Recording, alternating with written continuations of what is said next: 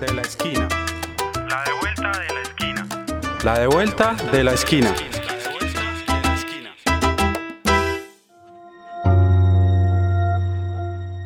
Según el derecho internacional humanitario, la desaparición de personas es una de las más atroces violaciones a los derechos humanos, debido a la brutalidad de sus conductas y a la diversidad de víctimas que involucra.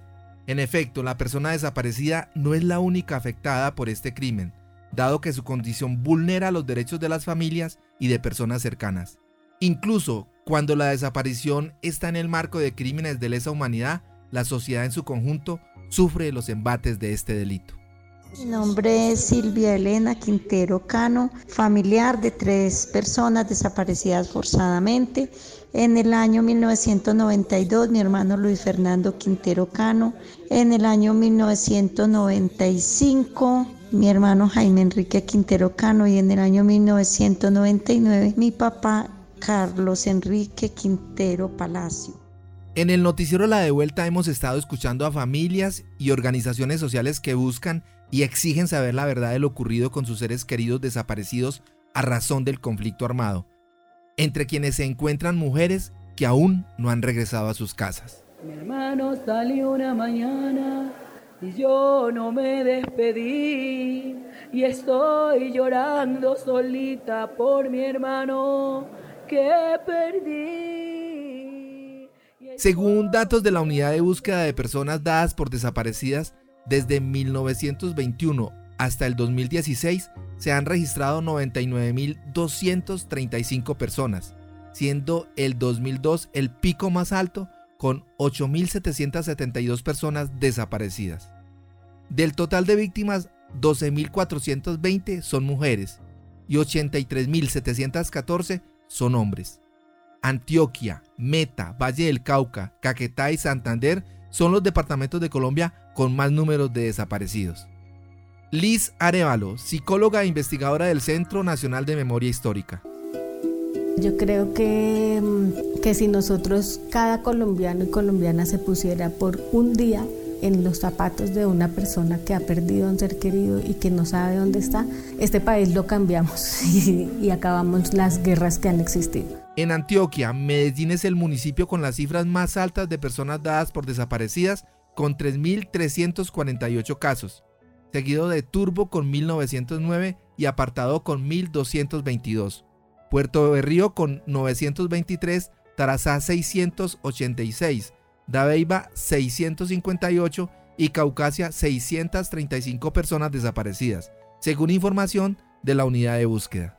Eh, Jorge Córdoba Quinchía, eh, yo soy profesional de la Unidad para la Atención y Reparación Integral a las Víctimas del Conflicto Armado Territorial de Antioquia. El valor fundamental de la vida. Y viene la pregunta, ¿cuándo vamos a parar esta situación? ¿Cuándo vamos a parar a no seguir repitiendo lo que nos está pasando en este país? ¿Cierto? ¿Cómo esta sociedad eh, no se mueve?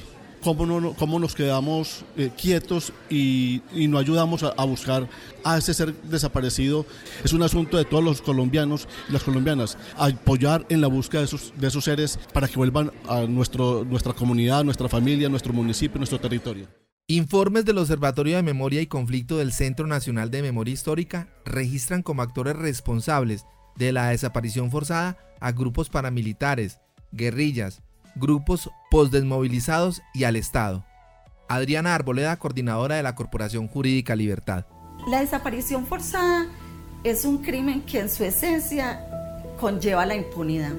Por eso, por desgracia, casi nunca encontramos a, la, a, los familiares y cuando los encontramos, los encontramos muertos. En el acuerdo final de paz entre el Estado colombiano y la extinta guerrilla de las FARC, quedó plasmado en el punto 5 acuerdo sobre las víctimas del conflicto, la creación de la unidad para la búsqueda de personas dadas por desaparecidas y con ella una serie de medidas humanitarias para aliviar el sufrimiento de las familias de los desaparecidos, la entrega digna de los cuerpos hallados con sus debidos rituales religiosos y acompañados de una ayuda psicosocial, y la agilidad en la entrega de los resultados de las investigaciones de la Fiscalía General de la Nación. Unidad que a 2019, según informe de gestión y rendición de cuentas, había avanzado en el análisis integral para la identificación de 711 cuerpos que se encontraban sin ser identificados y que podrían ser de personas dadas por desaparecidas. Adriana Arboleda, coordinadora de la Corporación Jurídica Libertad.